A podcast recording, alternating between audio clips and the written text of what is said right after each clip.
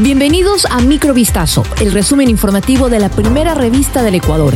Soy Gabriela Pinasco y estas son las noticias que marcaron la jornada del día.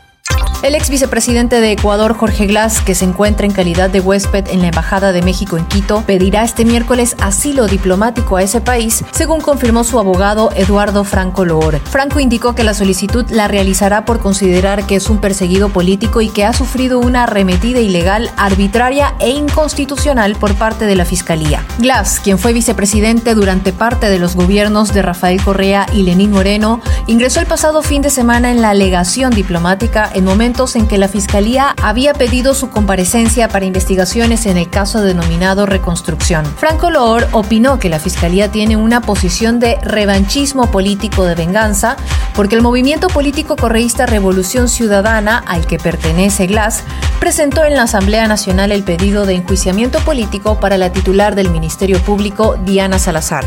Un extranjero y ocho ecuatorianos fueron detenidos por el secuestro del empresario Colin Armstrong, quien quedó en libertad la noche del pasado martes en el cantón Rocafuerte, en la provincia de Manabí. El excónsul honorario del Reino Unido fue secuestrado la madrugada del sábado 16 de diciembre junto a una mujer de nacionalidad colombiana en el cantón De la provincia Los Ríos. Al día siguiente, la mujer fue abandonada con un chaleco con presuntos artefactos explosivos, pero se descartó que fuesen reales. El comandante general de la policía, César Zapata, informó que nueve ciudadanos fueron detenidos por este hecho delincuencial, uno de nacionalidad extranjera y ocho son ecuatorianos.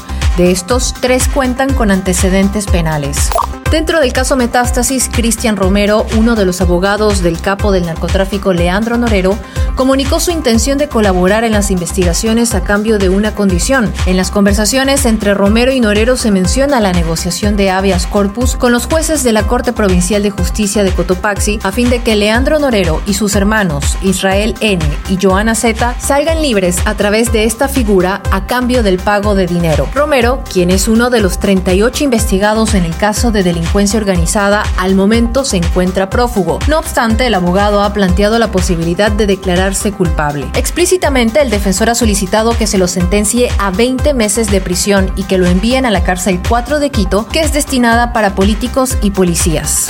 Tres menores de edad y un adulto fueron secuestrados la mañana de este miércoles en la parroquia San Cristóbal del Cantón Quevedo de la provincia Los Ríos. Según información preliminar, un comerciante trasladaba a sus hijos en una buceta de color blanco desde la parroquia rural San Carlos hasta una institución educativa ubicada en la vía a Valencia. Sin embargo, el chofer habría tomado un camino inusual por la congestión vehicular se habría desviado por la Valdramina y avanzó hasta Cañalito. Cuando arribó a la vía de Valencia, los secuestradores le interceptaron. Alrededor de ocho delincuentes que se movilizaban en dos vehículos habrían disparado contra el bus y luego procedieron a bajar al padre y a sus hijos para llevárselos con rumbo desconocido.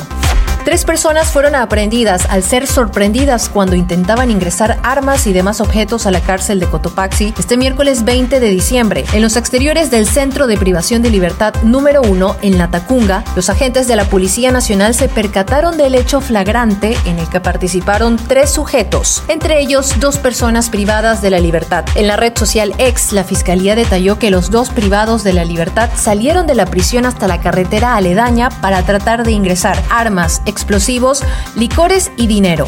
Asimismo, la institución anunció que en las próximas horas se definirá la situación jurídica de estos detenidos. Esto fue Microvistazo, el resumen informativo de la primera revista del Ecuador. Volvemos mañana con más. Sigan pendientes a vistazo.com y a nuestras redes sociales.